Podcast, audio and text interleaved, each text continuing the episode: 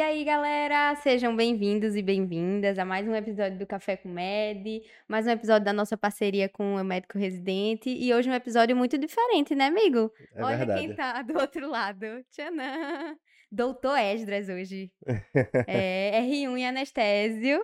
E a gente vai conversar um pouquinho sobre essa tua experiência, né, amigo? Em São Paulo, como é que tá sendo? É, falar um pouquinho, né, de como esse processo de mudança. Acho que muita gente é muito curiosa para saber como é esse processo, né? Porque a gente é daqui de Recife e muita gente, não só de Recife, na verdade, mas do Brasil, todo mundo quer migrar para São Paulo para fazer residência médica, porque lá é o grande centro, né? É, é onde estão as melhores formações, onde estão as melhores instituições, onde estão os grandes nomes da, da medicina e da saúde brasileira. Então, a gente vai falar um pouquinho sobre esse processo de mudança e um grande plot twist, né? Estou sendo entrevistado no meu próprio podcast. Qual a sensação, amigo? Eu cheguei lá, Estranho, na verdade, estranho, né? Estranho. faz parte, faz parte. Eu quero que chegue meu dia de estar aí. Já, já, quem sabe? Ó, e como foi, amigo, esse processo? Tu sempre quis fazer residência lá? Sempre quis sair de Recife? Foi meio que, tá ligado, um, um surto. Aconteceu. Acontece. A, o grande meta era, tipo, estar aqui em Recife, afinal, tipo, tô aqui em Recife desde o meu ensino médio, eh, todos meus amigos estão aqui, minha namorada tá aqui também. Então, assim, a grande meta era passar aqui. Só que, assim, eh, o curso que eu decidi fazer, que é anestesia, é, é muito concorrido.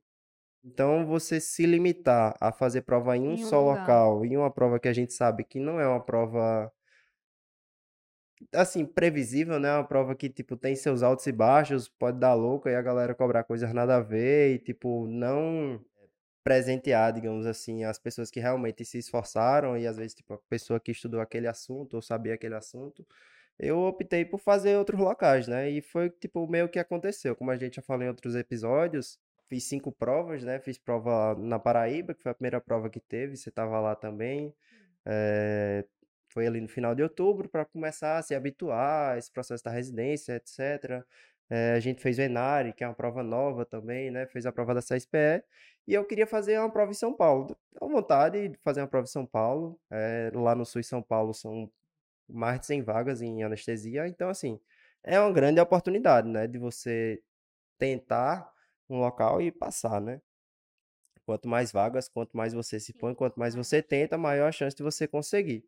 Então foi assim, acabou meio que dando certo, a data especificamente, né? A gente acabou indo fazer duas provas, que foi o ANSP e o SUS, um foi no final de semana e a outra foi no outro. Então, dizer que eu sempre quis ir para São Paulo estaria mentindo. Foi tipo uma vontade que surgiu, fui, eh, e quando eu fui para lá fazer a prova, eu me impressionei com a estrutura dos locais de prova. Tipo, com a organização, sabe? Eh, você vê que, tipo, a galera é meio que preparada, tipo, o concurso em si é uma empresa terceirizada que faz a prova, eles organizam tudo. É bem organizado, assim. Eu fiquei, pô, Outro legal. padrão, né? Outro padrão.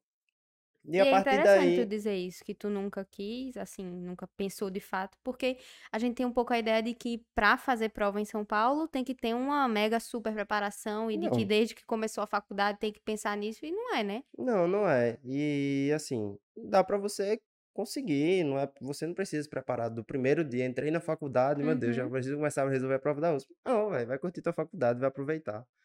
No final do, do curso você pensa o que é que você quer fazer. Mas aí meio que rolou, deu certo, consegui me dar bem na prova e consegui entrar na instituição, assim, boa, que tem um certo renome, né, que é a, a Beneficência Portuguesa. E assim, eu tô curtindo bastante. Assim, demorou até eu saber onde eu ia entrar, então esse processo de mudança foi meio que do nada, né? Foi estilo, não sei quem é que vai lembrar aí, do De Volta da Minha Terra, no Gugu. Não, Você não lembra, não? não, É amigo. um quadro, Dimas lembra, Dimas lembra. De Volta pra Minha Terra, que eles pegavam o pessoal, sei lá, lá em São Paulo e ia voltar Sim. pro Nordeste, assim. De um dia pra noite, o pessoal se mudava, voltava todo mundo, sei lá, pro interior da Bahia pra morar Sim. lá. Então foi assim, um processo, acho que duas semanas pra meio que resolver tudo, sabe?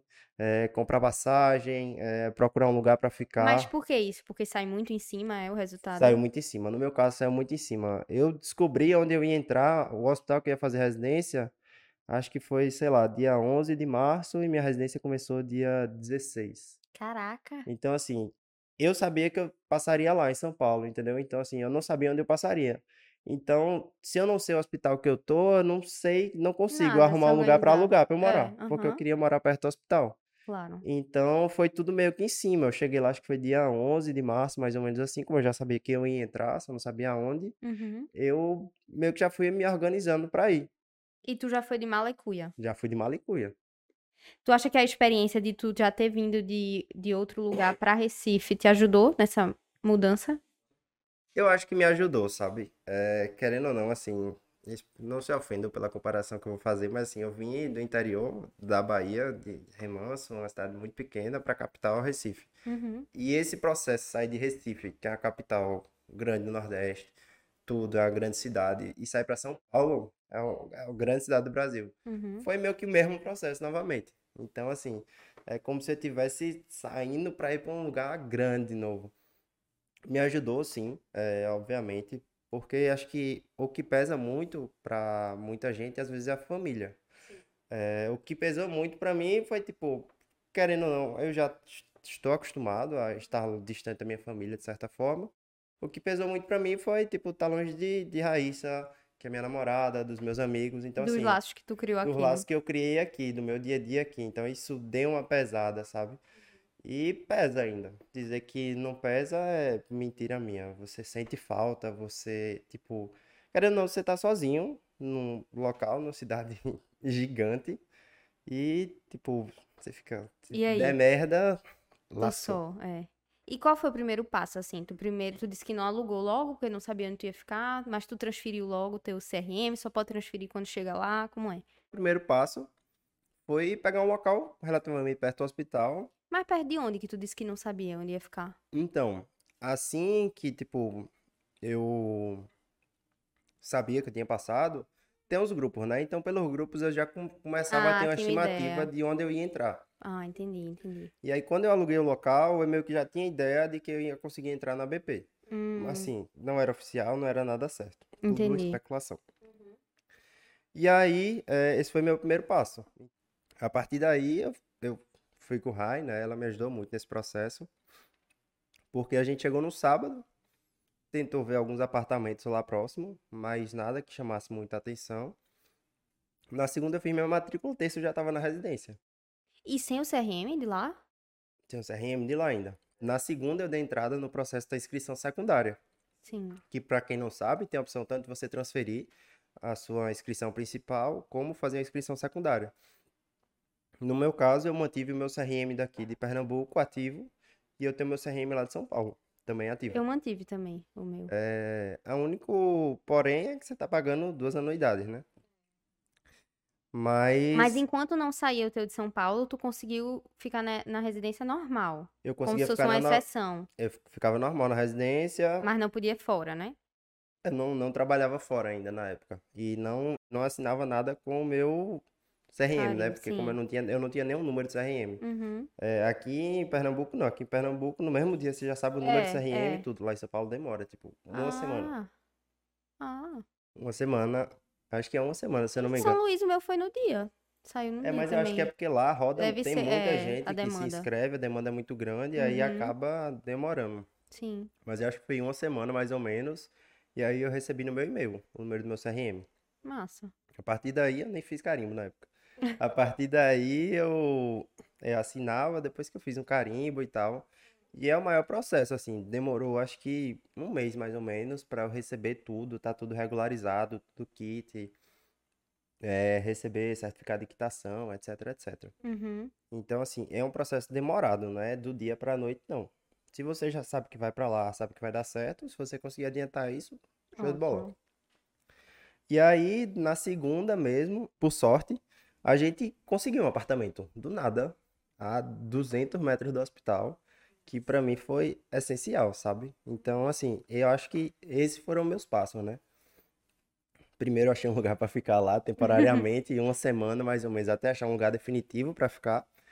Depois, fui atrás fazer a matrícula, eh, transferir CRM, eh, ter o CRM de lá e depois achar um lugar pra ficar definitivamente. Tu mudaria alguma coisa nessa ordem? Faria alguma coisa? Ou acha que foi uma boa. É porque, como tudo aconteceu, Foi tua única opção. Foi minha única opção, porque como eu não sabia o lugar que eu ia entrar, Sim. não tinha como eu ir lá pra São Paulo E definir dizer- isso antes, né? definir isso antes. Não tinha como eu alugar um lugar antes, não tinha como eu ver um lugar antes. Sim. Aí você ficava o tempo todo, tem que ver um lugar. Eu não sei onde eu vou entrar. Como é que eu vou ver um lugar? Aí eu pego um lugar, o lugar é lá longe do hospital, E entendeu? é essencial isso, né? De ser É perto. essencial. Tu acha que era até uma das perguntas, né? A questão do transporte. Tu acha que Faz é. muita diferença, faz muita diferença na qualidade do dia a dia. Porque Uhum. assim, eu tenho que estar no hospital de seis e meia da manhã e eu chego lá em menos de cinco minutos, andando, né? andando. É. Se eu pegar um Uber, demora mais. Ter Demora que... muito mais. Aham.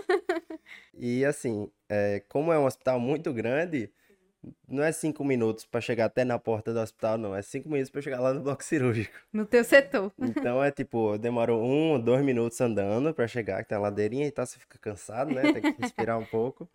Mas é, é esse tempo. Então, esse tempo, assim, ganha muito qualidade de tempo, sabe? Com Porque, certeza. imagina, você mora num local que seja 10 minutos de carro. Digamos que você não tem um carro, você depende de um Uber, depende de pegar um transporte público. Você demanda um tempo maior, você gasta mais tempo para poder chegar. E tudo isso faz muita diferença, né? Principalmente quando a gente tá horária, né? tá trabalhando uma carga horária que no mínimo a residência médica é de 60 horas semanais. E a gente sabe que diversas residências por aí extrapolam em muito essa carga horária. Uhum. Lá na minha residência, lá na, na anestesia, o pessoal respeita muito direitinho essas 60 horas, a gente não passa dessas 60 horas, é, só passa se quiser mesmo, né? Porque como o- a gente acaba dando plantão, a carga horária da gente fica maior por conta disso. Mas assim, é para poder receber, para poder ganhar dinheiro Ah, porque tu dá plantão pela própria, pela própria própria residência. residência, né? Massa. E tu acha que quais foram assim as principais dificuldades que tu teve, estás tendo? Dificuldade, eu acho que, assim, é... se adaptar, sabe? Se adaptar, tipo, tá sozinho novamente. Querendo ou não, como eu tive meu primeiro processo, quando eu vim pra cá, eu vim morar com meus irmãos. Então, pelo menos eu tinha alguém. Uhum. Eu fui lá pra São Paulo, tipo, tem as pessoas que você conhece, mas não é a mesma coisa, sabe? Não é uma pessoa que tá dentro da sua casa, não é uma pessoa que é, tipo, seu amigão, sabe? Então, assim, acho que tá sozinho é uma dificuldade muito grande e que, assim, você tem que ter uma cabeça muito boa, sabe? Tem que estar muito bem da cabeça pra poder lidar com, com essas questões.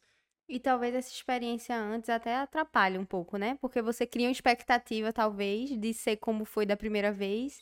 E são outras demandas, né? Outra É realidade, totalmente outras diferente a realidade, assim. Por sorte, de certa maneira, assim, digamos que a maior parte do tempo eu passo no hospital. Então, o fato de ficar sozinho, estar sozinho, etc., não é tanto tempo. Mas incomoda. E eu acho que é isso, se adaptar à rotina, porque querendo ou não, eu particularmente, quando eu me formei, eu não, não trabalhava 60 horas na semana, eu trabalhava menos. Então é você se acostumar a trabalhar uma carga horária maior, né? E tu acha que tem, que tu chegou assim com alguma defasagem? Eu acho que muita gente que sai daqui sai com essa ideia, né, de que a gente vai chegar lá com alguma defasagem assim curricular mesmo, de conhecimento, véi, tipo- preconceito também.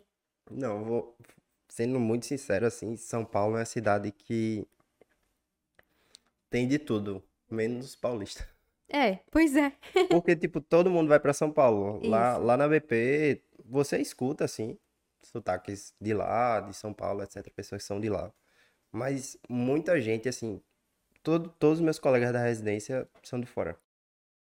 Não tem Massa. ninguém de São Paulo capital. Uhum. Tem gente que é de São Paulo, mas é tipo Interior, né? Santos, interior, é de outro local, sabe? Então, todo mundo meio que tá no meu mesmo barco, sabe? Todo mundo tá meio que de fora, então assim, é, acho que é uma coisa que muita gente acaba se preocupando em questão de, de xenofobia que a gente vê por aí, né? Sim, uhum. Rolando. Nunca aconteceu comigo, nada do tipo. Não sei se acontece, enfim, se vai acontecer. Se acontecer um dia, não tenho problema em falar, não. Mas nunca sofri nenhum tipo de preconceito, nem, nem defasagem também. Eu acho que, assim, a gente tem a, independente da formação que a gente tenha, todo mundo lá, o objetivo da residência é nivelar todo mundo. Isso. Então, assim, por mais que, sei lá, eu cheguei lá, tive a experiência que eu trabalhava em UTI, mas teve gente que chegou lá que chegou zerado. Uhum. Gente que nunca fez nenhum procedimento. Todo mundo vai sair igual. O objetivo da residência é treinar todo mundo para todo mundo sair igual. Então, assim, se você chegar lá, faz o que é proposto, faz o que é que você tem que fazer, você vai sair todo mundo igual, sabe? Então, assim, questão de defasagem, questão de preocupação, não sei o que, como se preparar. Não, velho. Esse é o objetivo final, entendeu? Uhum. Então tu acha que o mais difícil mesmo é, é a nova. no- A nova rotina mesmo, né? E tá A nova longe. rotina e acho que lidar com as frustrações de errar também, sabe? Porque, principalmente na anestesia, não- nas outras especialidades não sei tanto, porque não faço, né? Falar pelo que eu tô fazendo.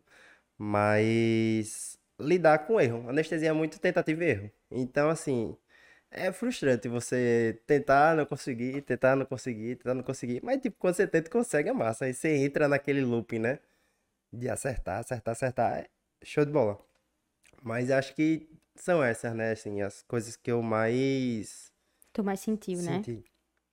E qu- quais foram, assim, os mecanismos que tu arrumou pra lidar com isso? Videochamada, vim muito pra Recife, o que é que tu tem feito? Ah, velho, acho que por sorte ou por azar, acabei pegando férias agora em maio. Então, tipo, eu já tive férias logo que comecei a residência, né?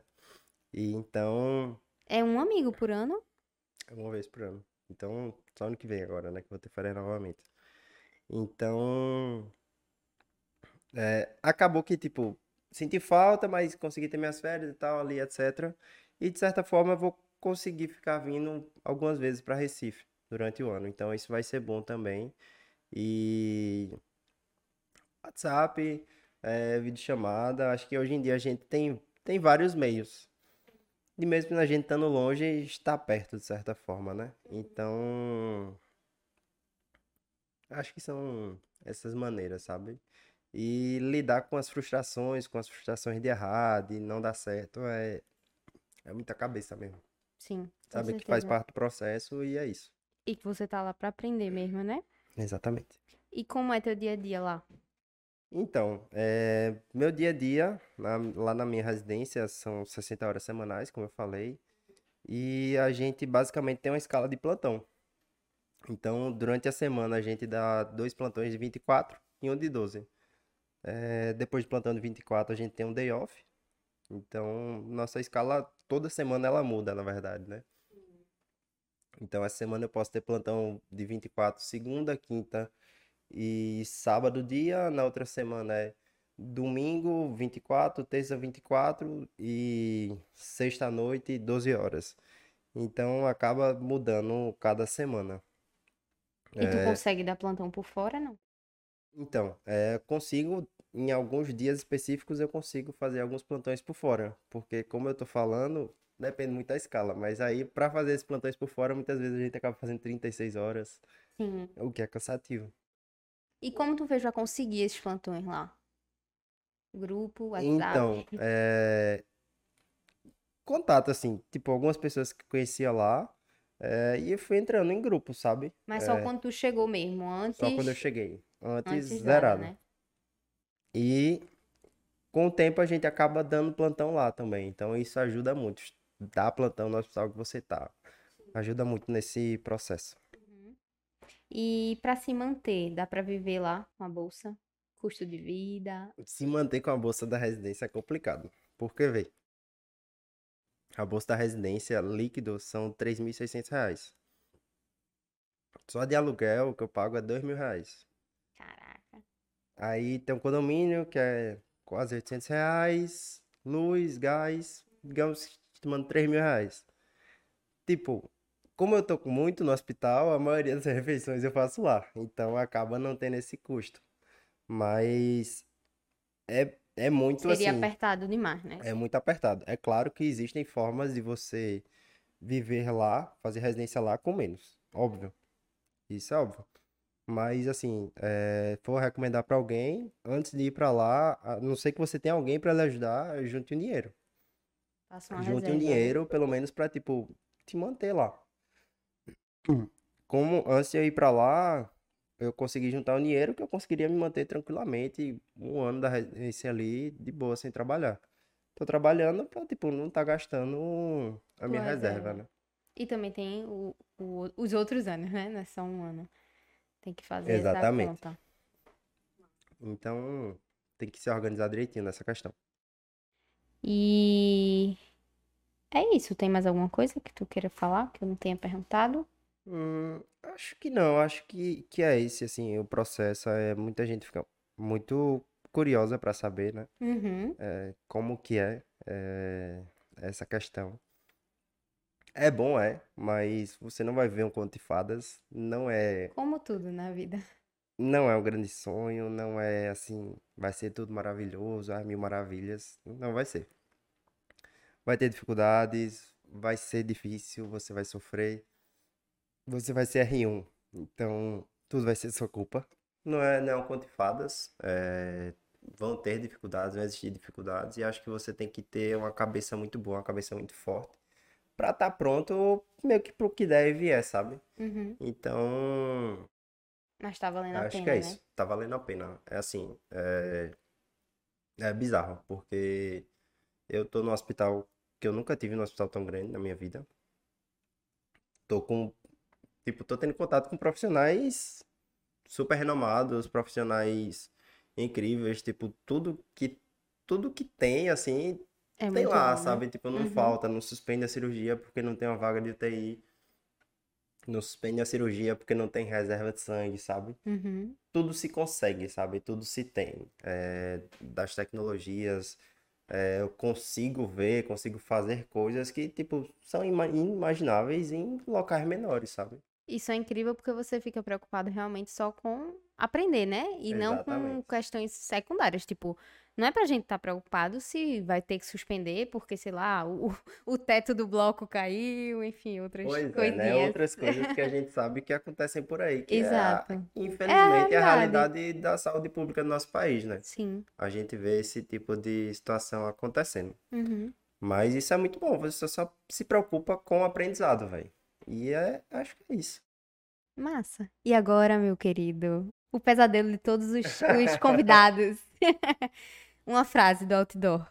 Se você pudesse, assim, uma frase que todo mundo pudesse ver, que lhe definisse, assim, o que é que você deixaria aí no outdoor? Eu acho que, assim, eu sou muito da vibe que se você quer, vai lá, velho. Vai lá, faz. Vai lá e faz, você vai conseguir. Se esforce, você vai conseguir, tenho certeza. Tipo, é... pra mim é surreal estar lá, nunca me imaginei estar lá. Se me perguntassem há seis anos atrás, há sete anos, há dez anos atrás, nunca me imaginaria estar lá. E, tipo, não é nada absurdo. Você acha que é uma coisa De outro mundo. surreal, que é de outro mundo, que é impossível, que você nunca vai conseguir, mas é o que eu já falei várias vezes. Eu nunca fui uma pessoa extraordinária, sempre mediano, fui esforçado. Uhum. Eu acho que, assim, não é falsa modéstia nem nada, sempre me considerei muito esforçado. É, não tenho nenhum talento extra, nem nada, então, assim, se você quer, se eu cheguei lá, você vai conseguir também. Então, O velho que clichê, é né? Se eu fiz, você faz também. eu fiz, eu vou fazer. Vai fazer melhor. Entendeu? Entendi. Massa. Muito bom te ter como convidado. Como se sentiu na, do outro lado da. Estranho. bancada, A gente estranho. fala muito. É. A gente fala pouco, né? Vocês falam muito. Fala Ó, muito. e agora a parte favorita. Nossa. Biscoito da semana. Biscoito da semana. Faça as honras. É, meu biscoito da semana vai ser uma série Oh. é, que tá lançando aí uma temporada nova na Amazon Prime. Que É a é. última, né? Eu não sei. Ah, não, fala, fala. Não falei a série ainda, como já tá prevendo que é a última. É que eu achei que ia ser Peak Blinders, não é não? Não. Na Amazon Prime é The Boys. Ah, é, Peak É. Blinders é na Netflix, né? É, Peaky Blinders é na Netflix. É, The Boys, que é uma série assim que fala sobre super-heróis, só que assim, são super-heróis não tão Normais. clichês. Hum, São super-heróis, digamos assim, de Chernobyl. sim. São, tipo, parece começar tudo muito lindo, tudo maravilhoso, são heróis que vão salvar o mundo, mas Uhum. não é bem assim. Você vê que eles são bem é, anti-heróis, na verdade, né? Eles fazem meio que tudo pela fama, enfim, e tem todo um Hum. enredo. São e como eles surgem. Tá na terceira temporada agora, na Dá Amazon. pra maratonar ainda. Dá pra maratonar fácil. São poucos episódios, acho que são 10 episódios por temporada só. E acho que vale muito a pena. Acho que é uma série assim que prende muito e que surpreende muito. Massa, Vale a pena o diferente. biscoito. Massa. A minha é uma série também, tá na Netflix. Na verdade, é um documentário. Ele deve ter, acho que, uma hora e pouca de, de duração. Chama Pai Nosso. É sobre um médico americano. É, não vou dar muito spoiler, né? Que ele era. Trabalhava nessa área de fertilização, sabe? E algo deu errado aí no meio do caminho. Ah, eu não posso contar, senão perde a graça. Mas vale muito a pena, muito interessante, principalmente num contexto assim que a gente vive de muita exposição, né? De, de internet, de rede social, enfim. Eu acho que vale muito a pena assistir. Fica a dica. E aí? E É é, isto? é isto. Quer finalizar? Já que você finalizar? pode. Já que você é convidado, não convidado. Bom, gente, muito obrigada por nos ouvirem até aqui. Como vocês perceberam, esse foi um episódio um pouco diferente, né? Porque foram os dois forasteiros que gravaram. É mesmo, amigo. Eu que Os tô morando- exilados. Os exilados.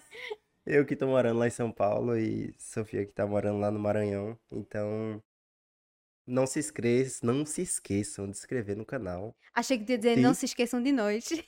Não se esqueçam de nós também. Eu sei que a gente não tá vindo muito aqui, mas a gente tá aqui ainda de coração. Isso. É, não se esqueça de se inscrever no canal, curtir o vídeo, é, seguir a gente no Instagram, arroba Café com Med, arroba Eu Médico Residente. Compartilhar com os coleguinhas. Compartilhar com todos os amigos. Se você tem curiosidade, quer saber como é, é, ir para São Paulo, fazer residência médica, compartilha com, com seus amigos. Se quiser, deixa pergunta aqui nos comentários que a gente vai responder.